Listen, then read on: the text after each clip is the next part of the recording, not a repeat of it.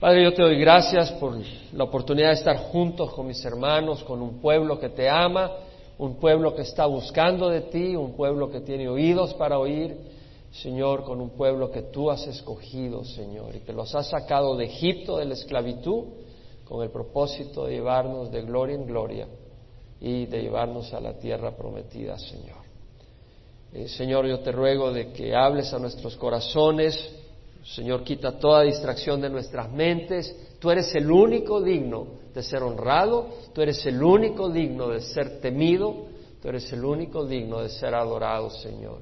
Yo te ruego, Padre, que el día de hoy, en este momento, nuestro corazón esté sensible a tu voz y a tu palabra, porque tú quieres hablarnos, Señor. Aparta la distracción, aparta cualquier preocupación que quiera absorber nuestra mente y permite, Señor, que podamos oír de ti. Yo te lo ruego en nombre de Cristo Jesús. Amén. El Señor les bendiga. Se pueden sentar. Hoy empezamos un nuevo libro de la Biblia. Malaquías. Malaquía, en el hebreo malaquí, de la palabra malak, que quiere decir mensajero, y malaquí quiere decir mi mensajero. No sabemos nada del autor. Sabemos que eh, dice el primer versículo, profecía de la palabra de Jehová a Israel por medio de Malaquías. La palabra profecía en el hebreo masá quiere decir carga. ¿Por qué? Porque el profeta tenía una carga que dar y generalmente esta palabra se refiere cuando es un mensaje de juicio, un mensaje serio de advertencia o de juicio. Y Malaquías iba a traer un mensaje de juicio para los santos, para el pueblo de Dios.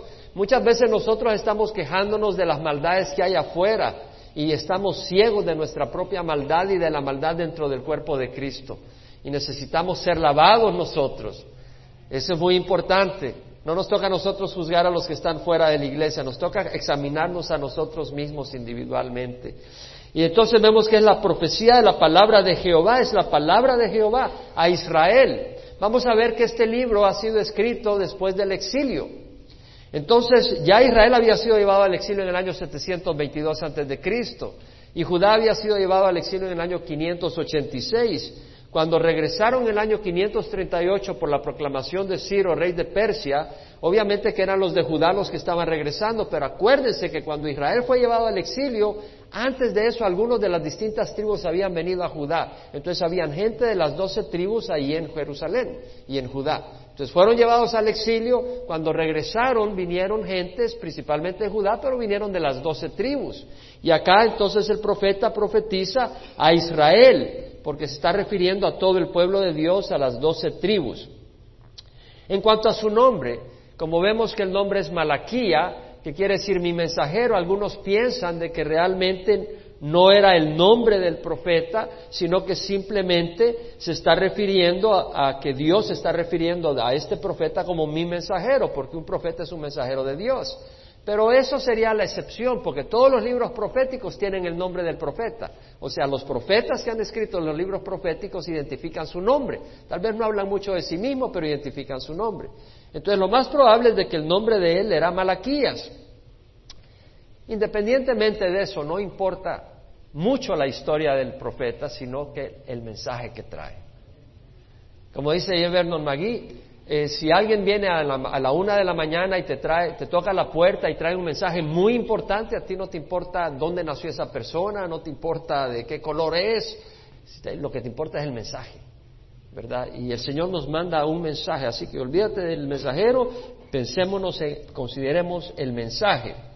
Ahora, ¿cuándo fue la fecha? Es interesante tener una idea de la fecha para tener una idea del contexto histórico, las personas a quienes Malaquías o Dios le está hablando a través de su profeta.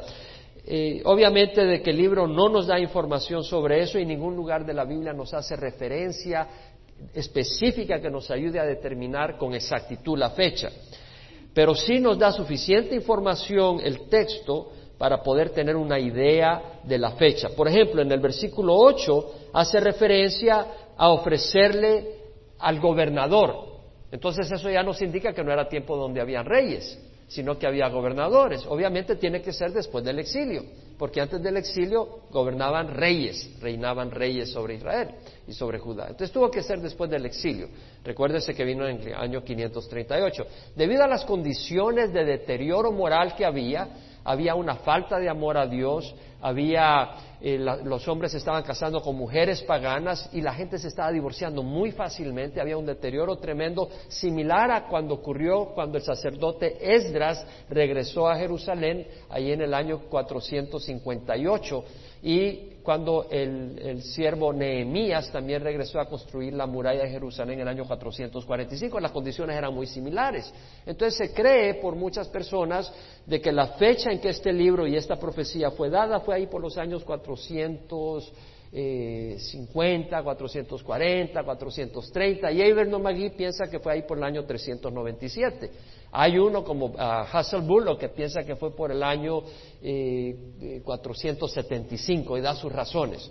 Pero lo más probable, por la mayoría de los comentadores, se cree de que fue unos 100 años después de su regreso del exilio. De nuevo, regresaron en el año 538, sería ahí por los años 430 antes de Cristo.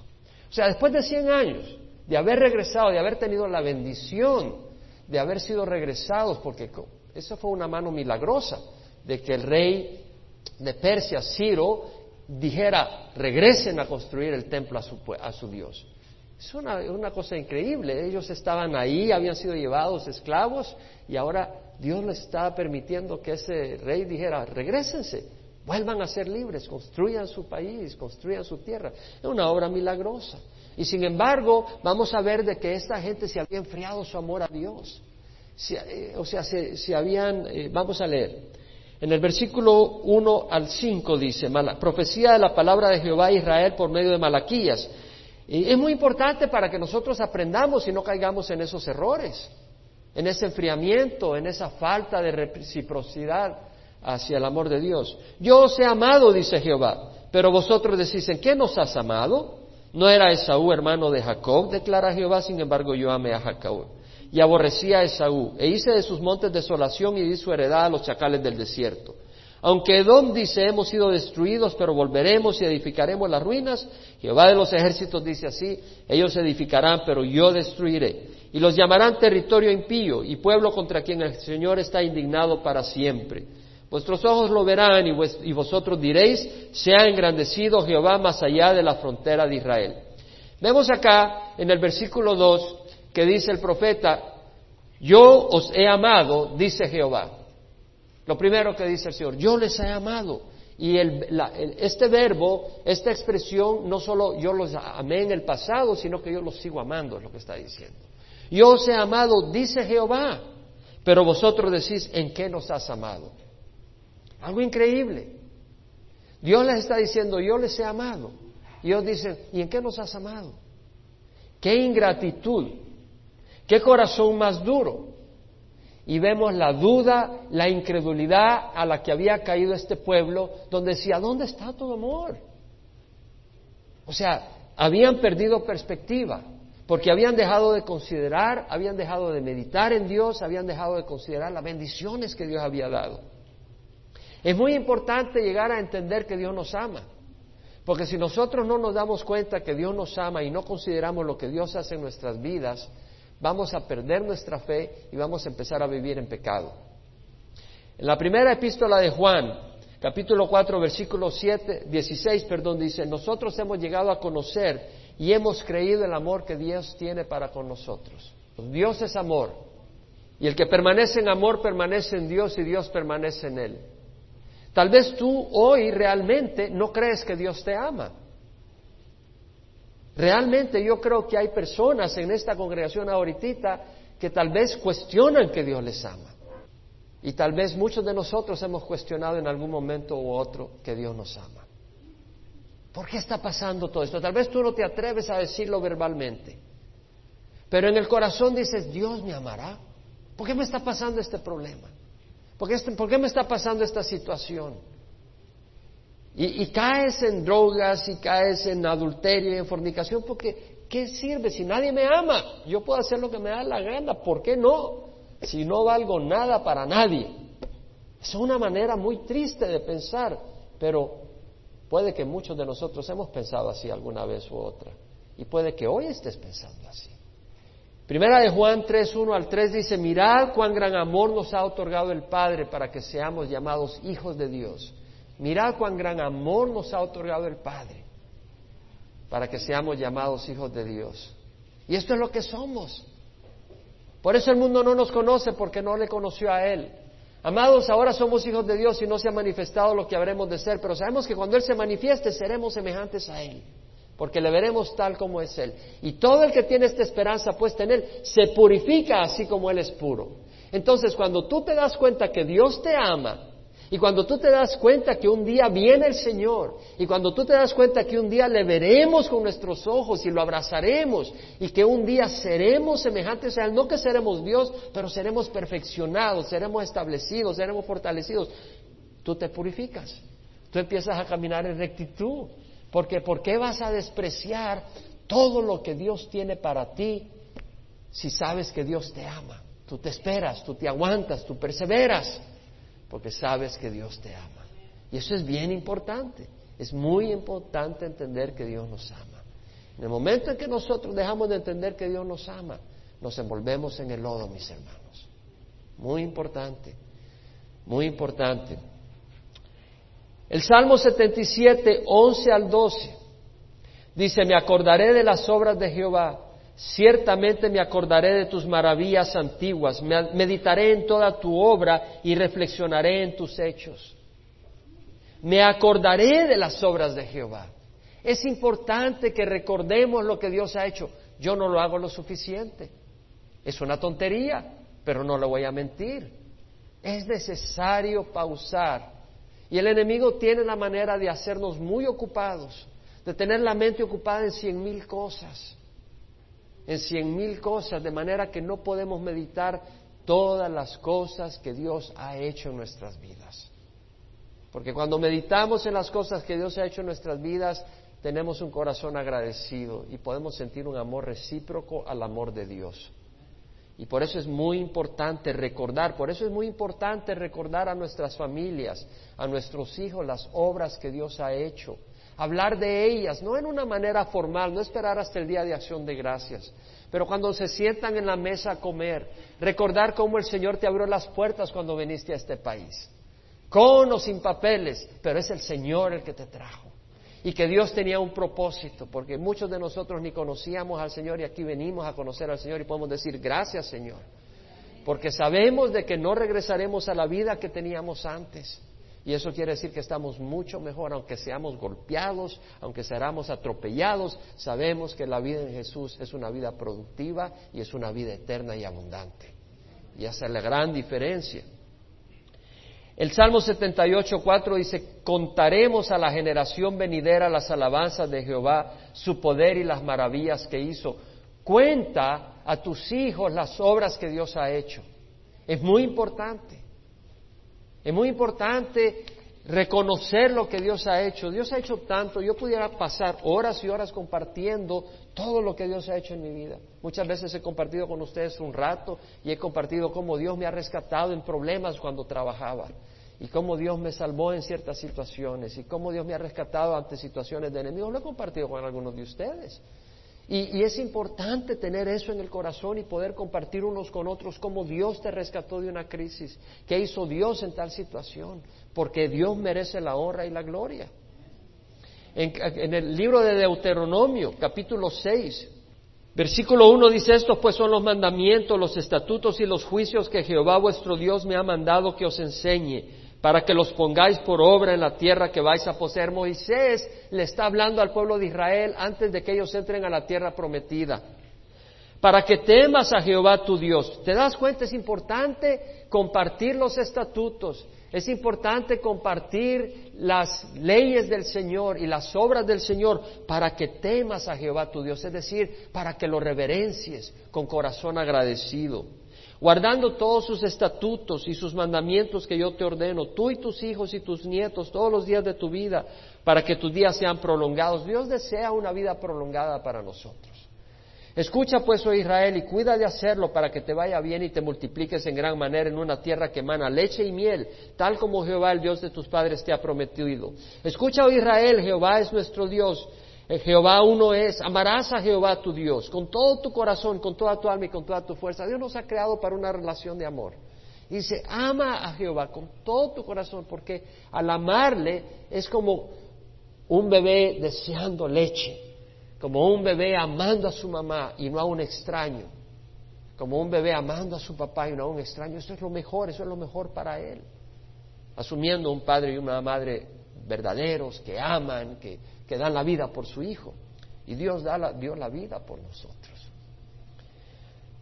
Y diligentemente las enseñarás a tus hijos y hablarás de ellas cuando te sientes en tu casa y cuando andes por el camino, cuando te acuestes y cuando te levantes, y las atarás como una señal en tu mano y serán por insignias entre tus ojos y las escribirás en los postes de tu casa y en tus puertas. Es decir, escribe por todas partes las leyes del Señor, la palabra del Señor. ¿Por qué?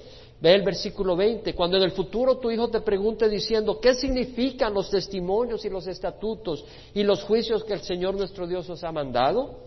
Entonces dirás a tu hijo, éramos esclavos de Faraón en Egipto y el Señor nos sacó de Egipto con mano fuerte. Es decir, nosotros caminamos de acuerdo a una nueva ley nosotros caminamos de acuerdo a un camino espiritual. ¿Por qué? Éramos esclavos, pero Dios nos rescató y ahora seguimos a ese Dios que nos rescató y a, sus enseñanzas y a su luz. Además Jehová hizo grandes y temibles señales y maravillas delante de nuestros ojos contra Egipto, contra Faraón y contra toda su casa. Y nos sacó de ahí para traernos y darnos la tierra que él había jurado darnos a nuestros padres.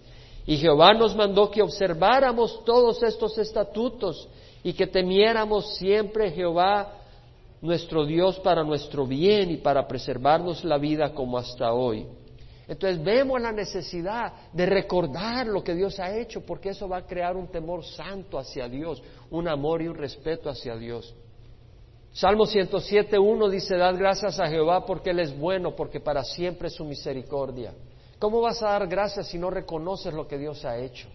¿Cómo vas a dar gracias si no abres los ojos y piensas las maravillas y las bendiciones de Dios? Hoy estás acá en el templo del Señor, podemos darle gracias a Dios. Es, es una cosa buena poder venir y reunirnos porque a veces tenemos, todos tenemos una mente natural que necesita mucha ayuda. De hecho hay que crucificarla, dice el Señor. Con Cristo, Pablo dijo, con Cristo he sido crucificado, ya no soy yo el que vive, mas Cristo vive en mí, esta carne hay que crucificarla. Pero venimos al templo, venimos a donde está el pueblo de Dios y empezamos a alabar al Señor. Y qué bonito es alabar al Señor. Qué bonito es poder reunirnos y adorar al Señor. y, y entonces empiezas a meditar lo que Dios es, lo bueno que es, lo exaltado que es. Entonces es bueno dar gracias a Jehová. Él es bueno para siempre su misericordia. En Hebreos 12, 28 dice, puesto que tenemos o que recibimos un reino que es inconmovible, demostremos gratitud, mediante la cual ofrezcamos a Dios un servicio aceptable con temor y reverencia. Es decir, hemos recibido un reino movible o inconmovible. Inconmovible. El reino de los cielos no lo vas a maquiar nadie. El reino de los cielos Dios su rey y nadie lo va a mover del lugar, ni lo va a hacer desaparecer. Entonces nosotros hemos recibido una herencia tremenda y entonces demostremos gratitud, lo cual a través de ella le ofrecemos a Dios un servicio aceptable con temor y reverencia. Entonces es importante reunirnos y darle gracias a Dios. Y no solo cuando nos reunimos acá, pero en nuestras casas, cuando vamos manejando, darle gracias al Señor. Primera Tesalonicenses 5:18 dice, dad gracias en todo porque esta es la voluntad de Dios para vosotros en Cristo Jesús. Hermano, yo quiero saber la voluntad de Dios. No sé si ir para aquí, no sé si ir para allá, no sé qué hacer. ¿Sabes cuál es la voluntad de Dios? Darle gracias a Dios en todo. Esa es la voluntad de Dios. Dale gracias a Dios en todo porque esa es la voluntad de Dios para vosotros en Cristo Jesús. Ahora vemos cuando Malaquías como enviado, como mensajero de Dios, dice yo os he amado pero vosotros decís, ¿en qué nos ha amado el Señor? Entonces vemos acá que Dios les recuerda y le dice, no era Esaú hermano de Jacob, declara Jehová, sin embargo yo amé a Jacob. Viene el Señor y le empieza a recordar al pueblo de Israel cómo Dios escogió a Jacob. Jacob no lo merecía, pero Dios escogió a Jacob para derramar su amor y a la descendencia de Jacob. Dice, y aborrecía a Esaú, e hice de sus montes desolación y di su heredad a los chacales del desierto. No quiere decir que Dios haya decidido yo voy a odiar a Esaú, pero la palabra aborrecer quiere decir eh, no necesariamente algo eh, de sentimientos, de odiar, de tener ira, pero quiere decir cuando tú tienes, por ejemplo, vas a una, a una tienda de helado y dices, bueno, de, ¿qué quieres? De, fresa o de chocolate? Tú dices de fresa. Eh, estás amando fresa y aborreciendo chocolate. O sea, quiere decir que lo, lo desprecias en comparación a lo que escoges. Entonces acá está diciendo de que Dios está diciendo que Él escogió a, Jacob, rechazando a Esaú, a quien escogió fue a Jacob. ¿Por qué? Por pura gracia. Lo vamos a leer. Si te vas a Génesis capítulo 25, Isaac tiene a su esposa Rebeca, Isaac el hijo de Abraham, tiene su esposa Rebeca, Rebeca está embarazada y tiene gemelos y se están dando lucha libre adentro del vientre y dice, qué desorden? ¿Qué está pasando? Y el Señor le dijo en el versículo 23, dos naciones hay en tu seno y dos pueblos se dividirán desde tus entrañas. Un pueblo será más fuerte que el otro y el mayor servirá al menor. La cultura israelita es que el menor sirve al mayor. Pero acá vemos que el Señor le dice, el mayor servirá, el menor servirá al mayor.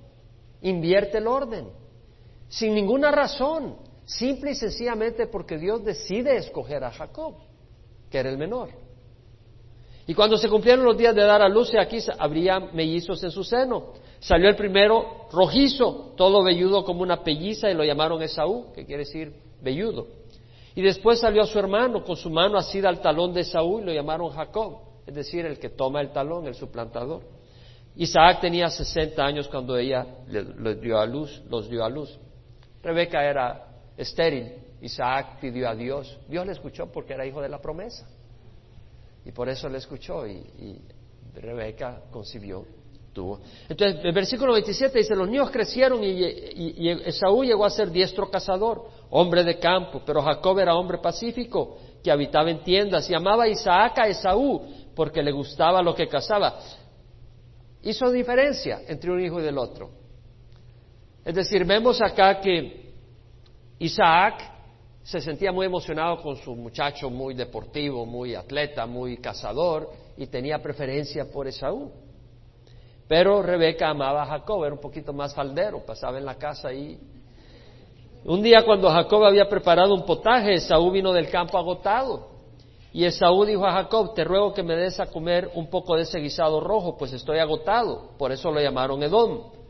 Esaú, que quiere decir eh, velludo, lo llamaron Edom por ese potaje rojo por el cual él termina vendiendo su primogenitura.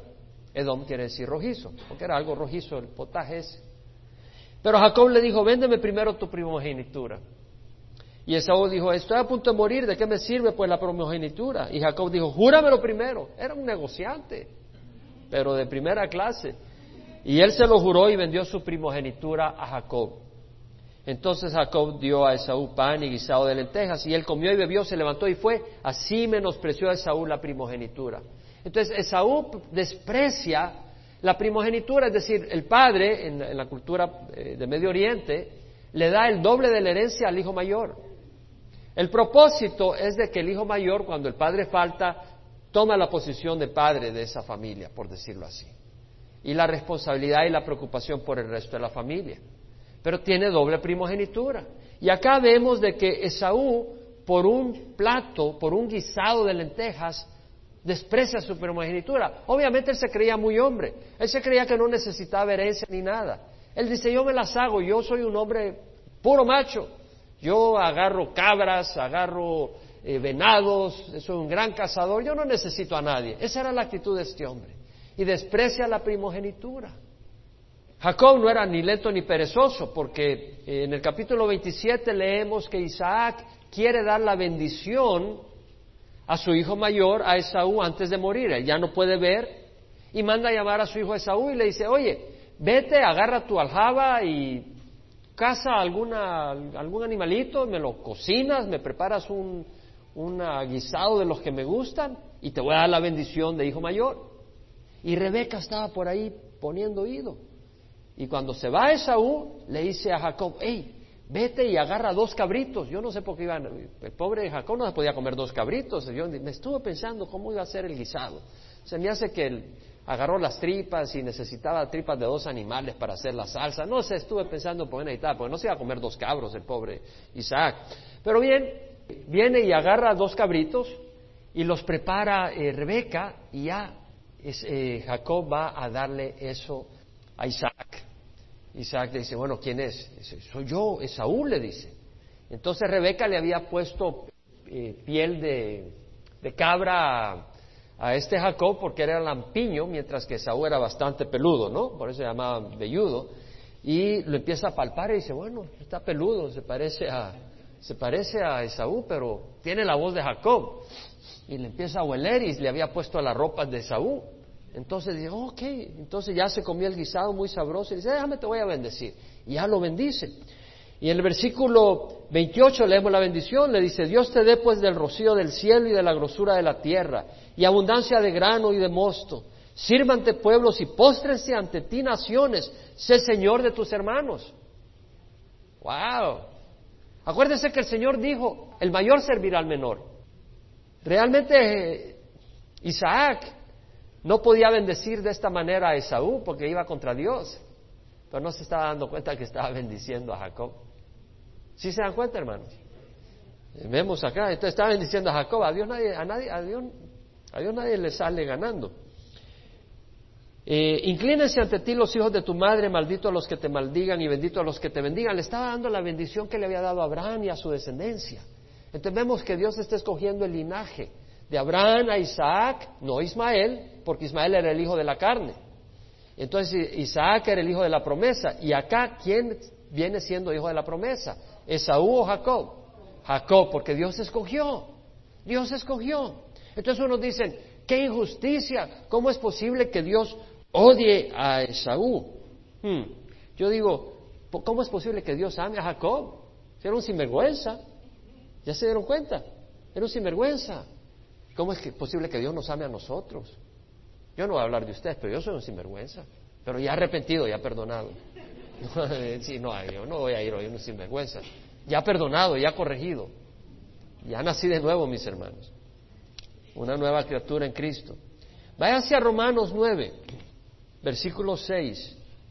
La palabra de Dios no ha fallado, porque no todos los descendientes de Israel son Israel ni son todos hijos por ser descendientes de Abraham, sino que por Isaac será llamada tu descendencia. Es decir, para Dios, los hijos de Ismael, Ismael, la descendencia de ahí no son hijos de la promesa. Estos no son los hijos de la carne los que son hijos de Dios. En el mundo creen que todos son hijos de Dios. Acá dice, no, los, no, no son los hijos de la carne los que son hijos de Dios, sino los hijos de la promesa son considerados como descendientes los de la promesa, los de fe. Abraham fue un hombre de fe. Y los que somos de fe como Abraham somos hijos de la promesa. Porque esta es una palabra de promesa. Por este tiempo volveré y Sara tendrá un hijo. Esta es la promesa a Abraham y a Sara. Ya habían tenido a Ismael porque Sara dijo, bueno, yo estoy estéril, la esposa de Abraham. ¿Por qué no te doy a Agar, mi, esclava? Y Abraham dijo, claro, ¿cómo no? Claro que sí. Fabuloso, se unió a la idea y después se le metieron serios problemas, tuvieron grandes problemas. Pero dice, eh, para el Señor, para el Señor, Ismael no era el hijo de Abraham porque era hijo de la carne, no lo cuenta. Entonces, cuando le dice que sacrifique a su hijo, le dice, sacrifica a tu hijo, tu único hijo, porque a quien consideraba hijo de Abraham era Isaac, de acuerdo a la promesa. Y dice, y no solo esto, sino que también Rebeca, cuando concibió mellizos de uno, nuestro padre Isaac, porque aun cuando los mellizos no habían nacido y no habían hecho nada ni bueno ni malo, para que el propósito de Dios conforme a su elección permaneciera, no por las obras, sino por aquel que llama, se le dijo a ella, el mayor servirá al menor. ¿Se dan cuenta? Está diciendo que Dios escoge antes de que hiciera cualquier obra, antes que hiciera algo bueno o malo. Dios lo escoge. Y es basado a su elección, no por las obras, sino aquel que llama. A uno dice, bueno, pero es que él ya sabía las obras buenas que iba a hacer Jacob. Un momento, entonces ya sería por las obras que lo esté escogiendo. ¿Sí se da cuenta? No, no. Simple y sencillamente Dios escoge. Por supuesto que Jacob, que era un sinvergüenza, cambia sus caminos con la influencia de Dios. Dios nunca va a escoger a alguien que lo termina rechazando. Eso no lo vemos jamás en la Escritura. Siempre los que escogen lo terminan recibiendo. Pero Él escoge a pesar que somos malvados, si no, ninguno de nosotros estaría acá, hermanos. Y si no le gusta, lo siento, pero es la verdad. Es Dios el que nos escoge y empieza a trabajar en nosotros. Pero tú tienes que recibirlo. Entonces dice, ¿qué diremos entonces en el versículo 14? Que hay injusticia en Dios de ningún modo, porque Él dice a Moisés, tendré misericordia del que yo tenga misericordia y tendré compasión del que yo tenga compasión. En otras palabras, si hay un, una área donde hay mucha gente con necesidad y tú llevas 100 dólares y es lo que llevas en la billetera y decides darle a una persona 100 dólares, tú eres libre de dárselo a quien quieras. Y los otros no te pueden decir que injusto, porque tú no le debes dinero a los demás. Es tu corazón darle a una persona. Y es Dios quien escoge tener misericordia de Jacob. ¿Y, ¿y sabe qué le da a Esaú? Justicia. Lo nivela. Es justo con, Jacob, es justo con Esaú. Y sabes que todos nosotros, si pedimos justicia, desaparecemos y nos vamos al infierno. No pidas justicia, pide misericordia al Señor. Y entonces eso vemos en el Señor. Ahora, hermanos, ¿de dónde sacó Dios a Israel? Lo sacó de la esclavitud de Egipto. ¿Cierto o no? Lo sacó del... Primero glorificó a, Jacob como José fue segundo después del faraón en Egipto. Fue su mano derecha y llevó a Jacob y a sus hermanos, a los hermanos de, a los hijos de Jacob y los llevó a dónde? A Egipto y ahí prosperaron, ¿no? Pero después fueron hechos esclavos. ¿Y qué hizo el Señor? Con mano poderosa sacó al pueblo de Israel. Abrió el mar rojo milagrosamente. Ahogó a los soldados, de, a los carruajes del faraón.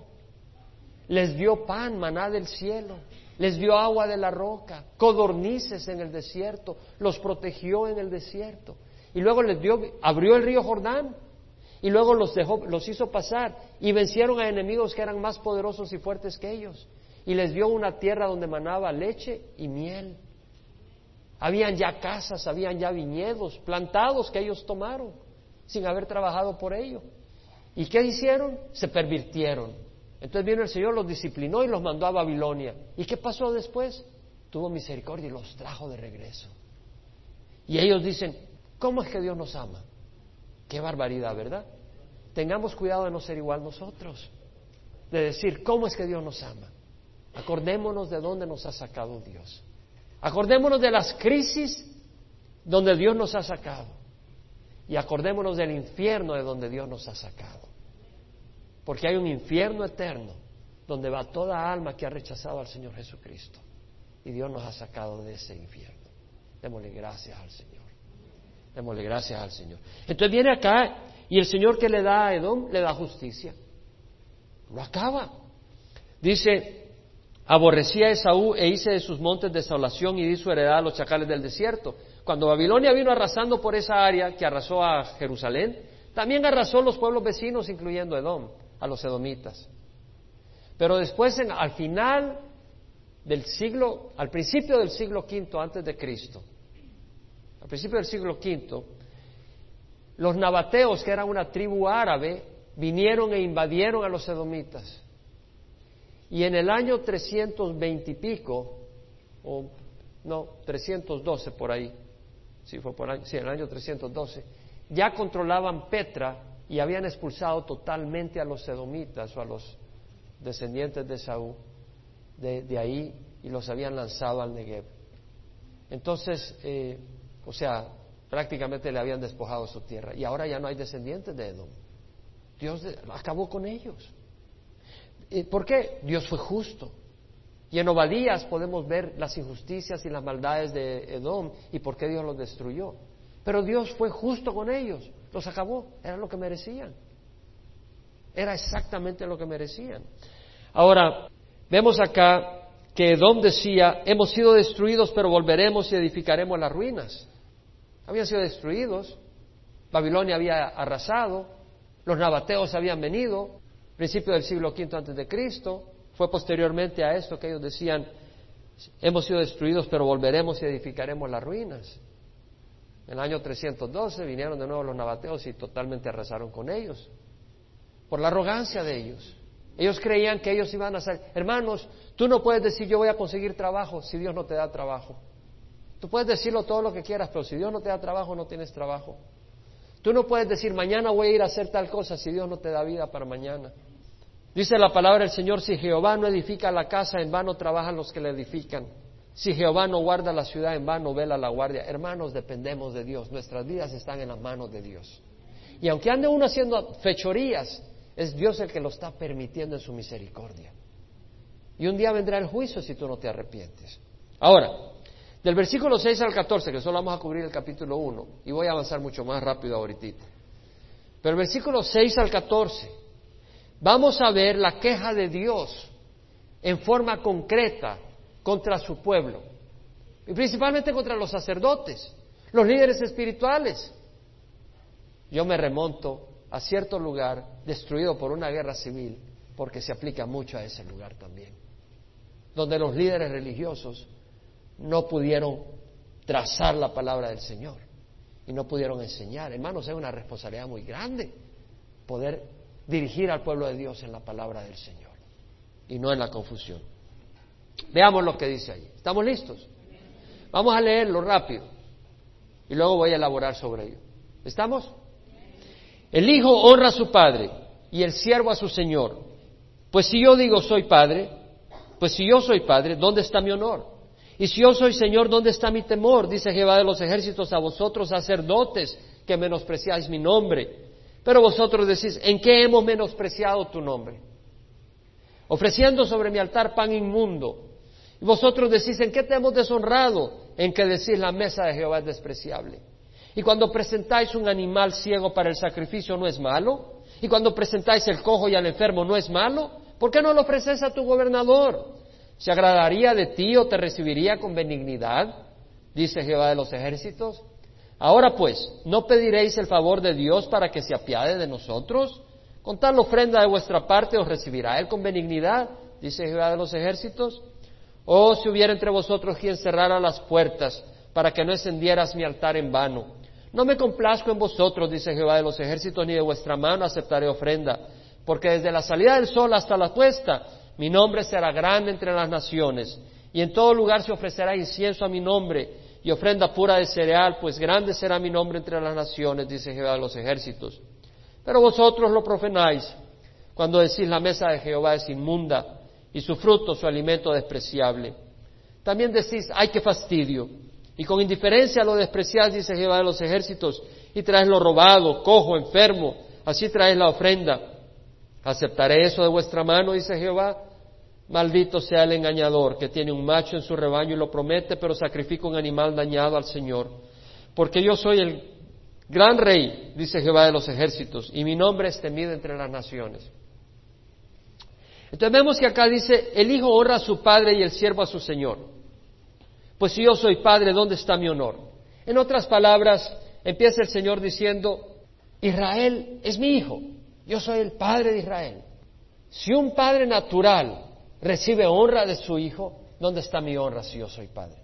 Ahora, hoy en día, muy difícil, porque los hijos no honran a sus padres, lamentablemente, son los últimos días, no en general, pero hay esa tendencia, no en general. perdón, no, no totalmente estoy queriendo decir, pero hay una tendencia de, de irrespeto hacia los padres en la cultura. Dentro del cuerpo de Cristo no es tanto así. ¿Por qué? Porque hay el temor a Dios, ¿verdad? Y muchos hijos y hijas honran a sus padres. Pero en el mundo en general no se honra hoy en día a los padres. Eh, cuidado con la televisión. ¿Qué le enseñan a los niños? A rebelarse, a despreciar la autoridad. Eso es lo que enseñan. Cuidado lo que estén viendo tus hijos. Pero en la iglesia aprendemos a honrar a nuestros padres. Y con la ayuda del Señor los hijos honran a sus padres. Pero acá el Señor está diciendo, un padre natural recibe honra de su hijo. Y yo soy padre de ustedes. ¿Dónde está mi honra? Y luego dice, si yo soy Señor, ¿dónde está mi temor? Dice Jehová de los ejércitos. Si yo soy Señor, ¿dónde está mi respeto? Jesús dijo, ¿por qué me llamas Señor, Señor y no hacéis lo que yo os digo? O sea, si alguien que tiene importancia en tu vida te dice algo, tú lo haces. ¿No? Si tú estás en una compañía, trabajas para una compañía y viene el presidente de la compañía y te dice, oye, hazme un favor, rápido lo haces, presidente. Tienes temor, Él te puede ayudar y te puede dar un aumento de salario. Y cuando tú sabes que tu vida depende de Dios, ¿cómo no vas a honrar y obedecer a Dios? Debemos honrar y reverenciar a Dios con temor santo. Es que esto no solo ha sido escrito para que nosotros digamos, mira lo que pasó con Israel, sino para que nosotros mismos lo apliquemos en nuestras vidas. Salmo 2, 11, 12. Salmo 2, 11 lo tenemos al principio donde dice, bienvenidos a Calvary Chapel Emanuel. Dice, adorad a Jehová con reverencia y alegraos con temblor. Honrad al Hijo para que no se enoje y perezcáis en el camino, pues puede inflamarse de repente su ira. Cuán bienaventurados son todos los que en Él se refugian. Adorad a Jehová con reverencia y alegraos con temblor. Venimos a adorar al Señor, ¿verdad? Que sea con reverencia que sea con un temor santo. Acá tenemos disciplina en eso. A mí no me gusta cuando estamos en el servicio que se irrespete al Señor. Realmente. Y no lo voy a permitir en lo que Dios me permita. ¿Verdad? En algunos lugares la gente se anda riendo, se está burlando y chisteando y todo. Aquí les ponemos orden. Porque aquí se va a honrar al Señor. Aquí vamos a glorificar el nombre de Dios. Y usted en su casa debe hacer lo mismo. Si tú eres padre o madre, asegurarte que en tu casa se honra y se respeta el nombre del Señor. Salmo 50, 23 dice, el que ofrece sacrificio de acción de gracias me honra. Una manera de honrar a Dios teniendo un corazón agradecido. Debemos ahorrar a Dios en todo lo que hacemos. Colosenses dice, todo lo que hagáis de palabra o de hecho, hacerlo todo en el nombre del Señor. Todo lo que hacemos, hay que hacerlo en nombre del Señor. Pero es más que Palabras entonces, porque uno puede honrar a Dios con los labios, ¿verdad? Pero es más que con los labios. Romanos 12, 1, 2 dice, hermanos, os ruego por la misericordia de Dios, por el amor de Dios, que presentéis vuestros cuerpos como sacrificios vivos y santos aceptables a Dios, que es vuestro culto racional. No os adaptéis a este mundo, sino sed transformados mediante la renovación de vuestra mente para que verifiquéis cuál es la voluntad de Dios. O sea, nuestra vida entera es el culto racional. No solo lo que decimos con los labios, nuestra vida entera en las manos de Dios. ¿Cuáles eran las obras aceptables para Dios para que el pueblo de Israel cumplieran, que no estaban cumpliendo? Ellos tenían que ofrecer sacrificios limpios, tenían que ofrecer lo mejor. ¿Saben lo que estaban ofreciendo? Lo que no servía. Eso era lo que estaban ofreciendo. Entonces está diciendo, me están despreciando, me están deshonrando. Había que dar sacrificios de acuerdo a lo prescrito a la ley. Ellos estaban tratando de darle la vuelta a las cosas y a tener un servicio externo, pero no de corazón. Veamos ahí el versículo 7 donde dice, ofreciendo sobre mi altar, porque dicen, ¿en qué, ¿en qué hemos menospreciado tu nombre? Ni se daban cuenta que habían menospreciado a Dios. Entonces él dice, ofreciendo sobre mi altar pan inmundo. La palabra pan es lehem, de ahí viene Betlehem. Betlehem quiere decir casa de pan. Betlehem. Entonces, Bet es casa y Lehem quiere decir pan, pero no solo se refiere a pan, se refiere a comida, alimento, puede referirse a, a carne. Y de hecho se refiere al sacrificio presentado en el altar, porque ese sacrificio es, por decirlo así, la comida de Dios. Viene el pueblo de Dios y ofrece sacrificios. Ese es el pan para Dios. ¿Sí me entienden? En ese sentido es Lehem. Entonces dice, ofreciendo sobre mi altar sacrificios inmundos.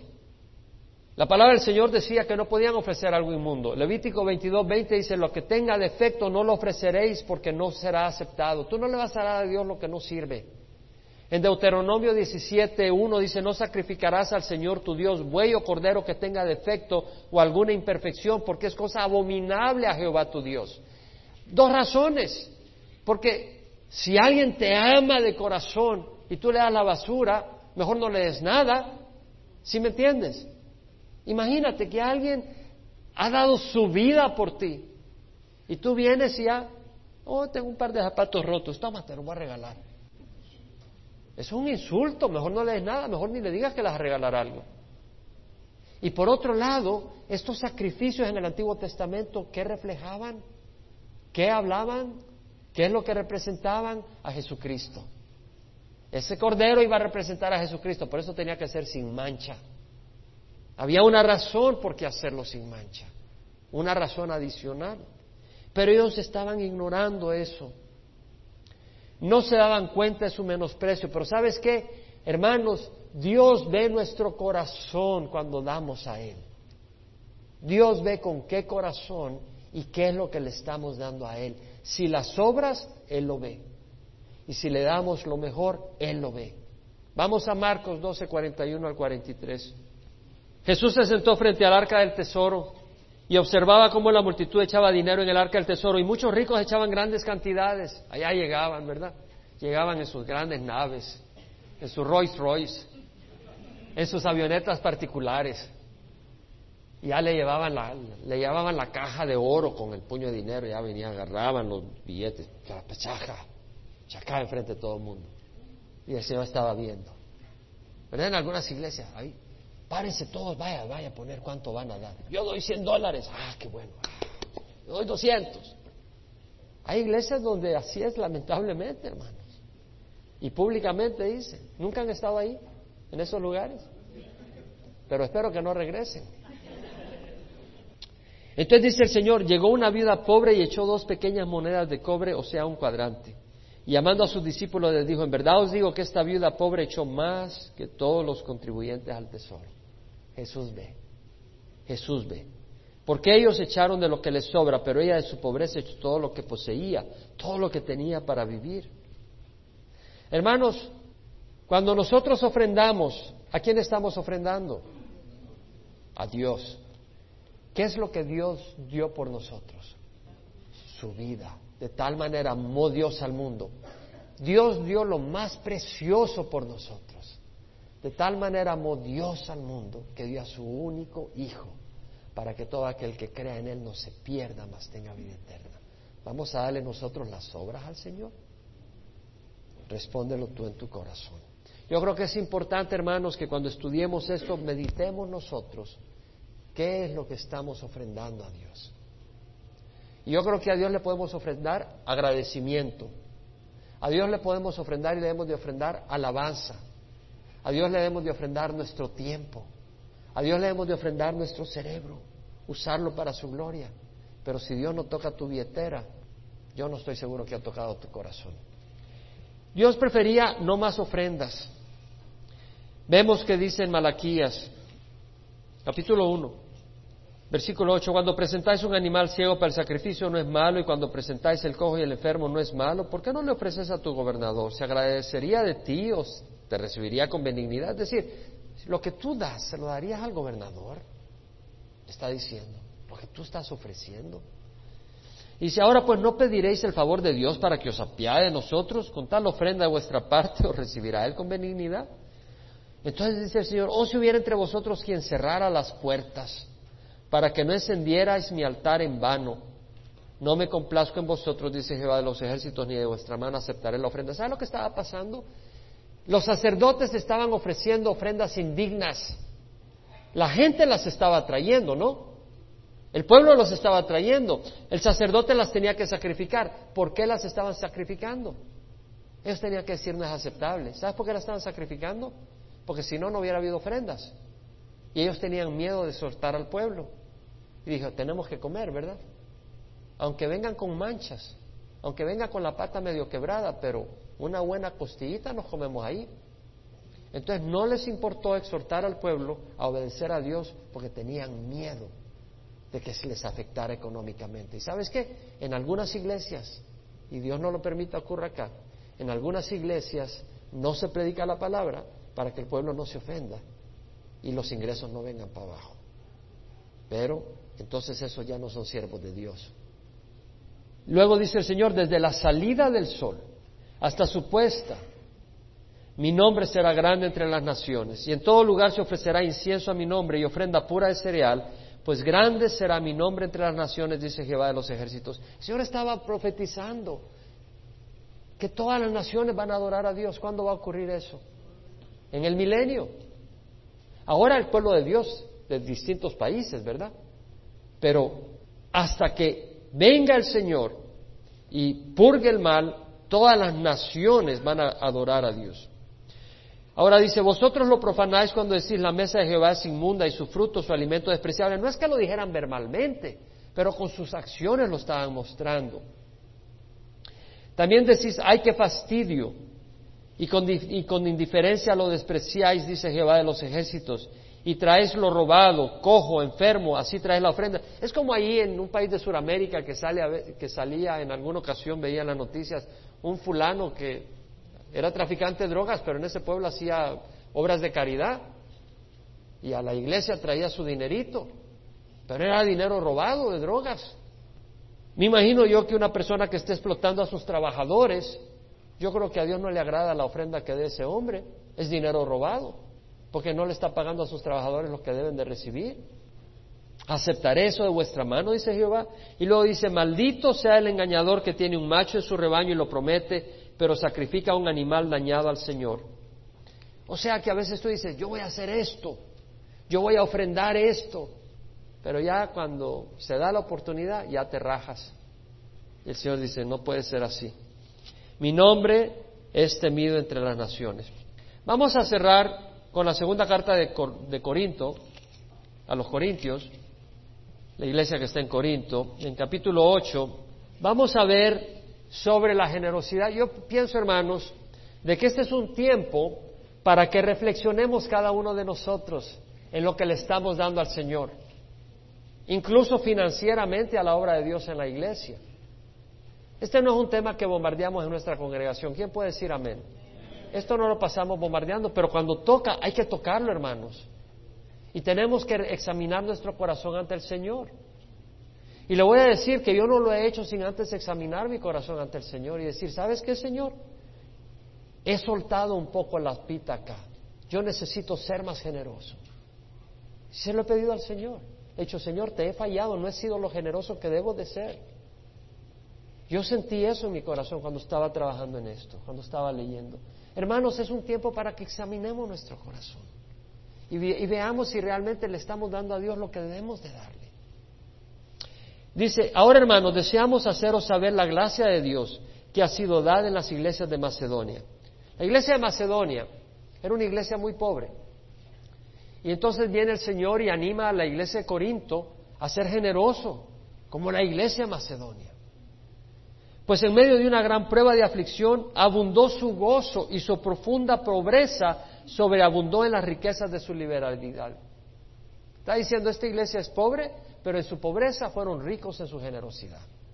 Porque yo testifico que según sus posibilidades y aún más allá de sus posibilidades, dieron de su propia voluntad, no porque los coercieron, no porque les presionaron, no porque les estuvieron tocando a la puerta, tienes que dar, vas a ayudar en esto, vas a ofrecer. ¿Sí me explico? No a través de marketing, maneras de cómo estafarlos, cómo hacerlos sentir culpables, nada de eso. Ellos sintieron el Señor dar, suplicándonos con muchos ruegos el privilegio de participar en el sostenimiento de los santos. Y esto no como lo habíamos esperado, sino que primeramente se dieron a sí mismos al Señor. Ah, si tú vas a dar una ofrenda pero no le estás dando tu vida al Señor, ¿de qué sirve? Es decir, si tú dices, ok, yo voy a dar generosamente, pero luego haces lo que tú quieres en tu vida, eso no lo acepta el Señor. Estamos hablando de una ofrenda integral, nuestra vida, nuestros recursos, nuestro tiempo. Uy, le estás dando todo a Dios. Gloria a Dios. ¿Y quién lo merece sino Dios? Y cuando tú te das tu vida a Dios, Él te bendice. Él te bendice, hermanos. Qué bonito es una reunión donde hay hermandad. Es mucho mejor que irse a emborrachar. Ni lo compares. Las fiestas del mundo donde te emborrachas, donde te drogas, terminas con culpabilidad, se lastiman a las personas, se ofenden, eh, haces daño. Cuando estás con Dios y está el Señor en medio, es algo muy hermoso. Bueno, en consecuencia rogamos a Tito que como él ya había comenzado antes, así también llevar a cabo con vosotros esta obra de gracia. Mas así como vosotros abundáis en todo, en fe, en palabra, en conocimiento, en toda solicitud y en el amor que hemos inspirado en vosotros, ved que también abundéis en esta obra de gracia. Es por gracia, no es por ley, es por gracia. Amén. Es por gracia. Pero así como hemos recibido por gracia, así debemos de ser, dice el Señor. No digo esto como un mandamiento, sino para probar por la, solicitud de otros también la sinceridad de vuestro amor. La sinceridad de nuestro amor a Dios se va a ver también por la, por la ofrenda de nuestras finanzas al Señor. Porque conocéis la gracia de nuestro Señor Jesucristo, que siendo rico, sin embargo, por amor a vosotros hizo pobre, para que vosotros por medio de su pobreza llegaras a ser ricos. Dice, bueno, el Señor era rico, pero Él dejó el reino y vino y se hizo pobre para bendecirnos. Así nosotros debemos de ser ricos en las ofrendas, dice. Y doy mi opinión en este asunto, porque esto os conviene a vosotros, que fuiste los primeros en comenzar a hacer un año, no solo a hacer esto, sino también a desear hacerlo. Es muy importante muy importante lo que está Pablo exhortando es a tener un corazón de ofrenda sacrificada. Y le voy a decir, hermanos, ponga atención, en nuestra cultura y en la cultura americana, y yo creo que también en la latina, aún dentro de las iglesias muchas veces las familias están invirtiendo una gran cantidad de dinero en las últimas cosas electrónicas, en los últimos juegos electrónicos en diversiones carísimas y al Señor le dan una nada. Yo creo que eso no es del Señor. Comprar la última novedad, regalos caros a la familia, pero la obra del Señor se deja al final, lo que sobra un poquito. Eso no es de Dios, hermanos. Suple las necesidades de tu hogar, número uno. Pero ya cuando se trata de lujos, mejor considera la obra del Señor. Ahora dice el Señor, si hay buena voluntad, se acepta según lo que se tiene, no según lo que no se tiene. Muy importante. Si hay buena voluntad, se acepta según lo que se tiene. Hay algunas iglesias donde te dicen, oye, ve y consigue en el banco dinero y hazte un préstamo y da a la obra de Dios, que Dios te va a dar mucho más. No, el Señor no dice que, que pidas prestado para dar. Es en base a lo que tienes, no a lo que no tienes. Pero también si tienes mucho, tienes que dar mucho. Y si tienes poco, vas a dar poco pero relativamente va a ser mucho. ¿Sí me explico, hermanos? En el momento actual, vuestra abundancia suple la necesidad de ellos.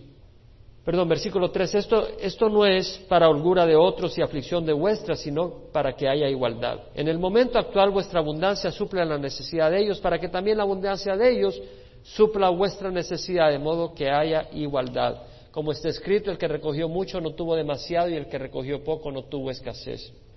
Y luego en el capítulo 9, versículo 5 dice, creí necesario exhortar a los hermanos a que se adelantaran a ir a vosotros y prepararan de antemano vuestra generosa ofrenda, ya prometida para que la misma estuviera lista como ofrenda generosa y no como por codicia.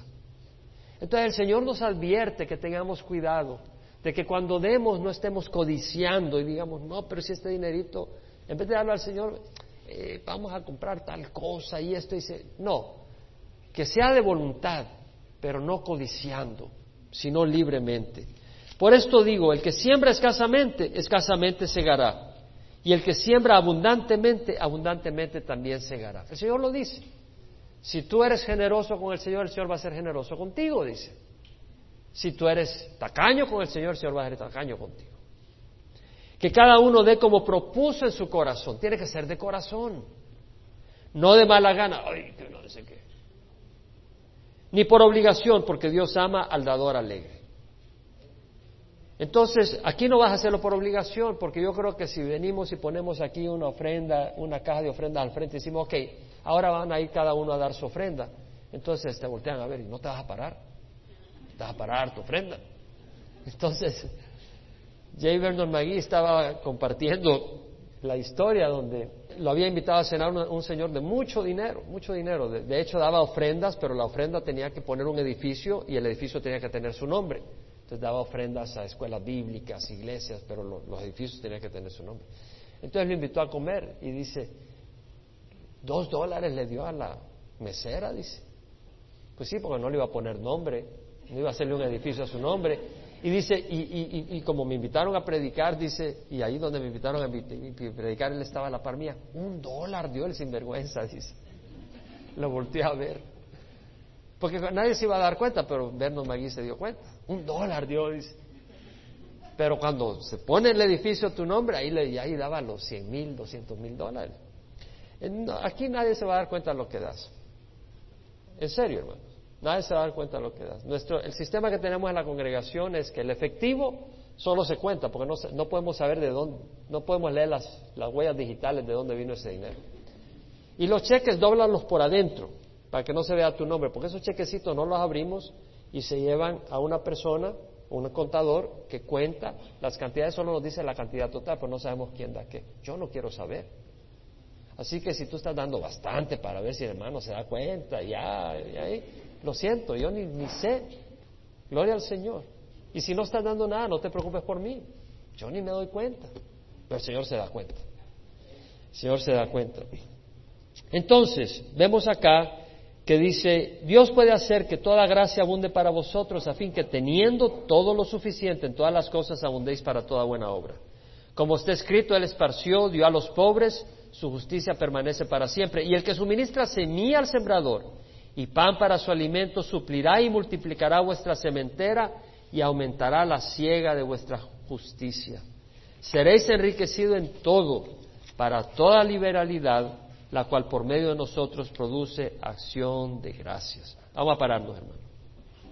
Vamos a cerrar los ojos. Padre, es un lindo libro el de Malaquías. Y realmente nos exhorta. Tú nos has amado. Y la pregunta es, no debería ser, ¿cómo es que nos has amado? Esa no debería ser la pregunta.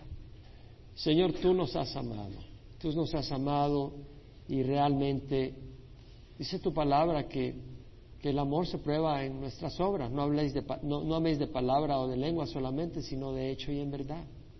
Y ayúdanos, Señor, a ser generosos. Ayúdame a mí. Y esta oración la hago realmente de corazón. Tú sabes que yo ya te pedí esto en la madrugada, cuando oraba. Quiero ser generoso, Señor. Ayúdame a ser generoso realmente. Y ayúdanos a cada uno de nosotros, Señor, a ser generosos. Sabemos, Señor, que tú, yo puedo testificar que tú suples mucho más de lo que damos. Yo puedo testificarlo. Yo, no estaría en el ministerio a tiempo completo si Dios no me supliera.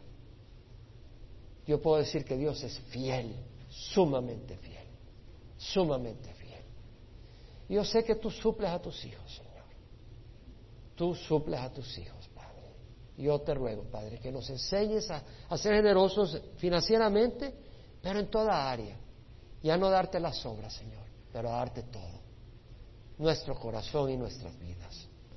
El Señor merece todo. ¿Quién puede decir amén? Ahora, si lo dices con tristeza, uy, ahora vine a un servicio donde, híjole, me dicen que sea generoso con el Señor. Y tal vez la primera vez que viene aquí, ya, ¿para dónde terminé? Yo creo que no te cuesta darle algo a alguien a quien amas. Estás enamorado de tu novia, llevas un buquete de 40 rosas, ni te caben en las manos. Y al Señor le lleva una, una hierbita ahí medio, medio, medio chamuscada. Te damos gracias por lo bueno que eres. Te damos gracias por darnos un lugar a donde reunirnos. Te damos gracias por darnos tu palabra. Te damos gracias, te damos gracias por la oportunidad de conocerte. Damos gracias porque tienes un plan para nuestras vidas y ese es un buen plan. Como dice la palabra, yo sé los planes que tengo para ti, planes de bienestar y no de calamidad, para darte un futuro y una esperanza. Gracias que has venido a darnos vida y vida abundancia. Gracias Señor que si bien el ladrón vino para robar, matar y destruir, tú viniste para que tuviéramos vida en abundancia. Gracias que nos has venido a liberar, como dice tu palabra, si el Hijo os hace libres, seréis verdaderamente libres. Gracias, Señor, por todas tus bondades. Te damos gracias en nombre de Jesús. Amén. Señor les bendiga.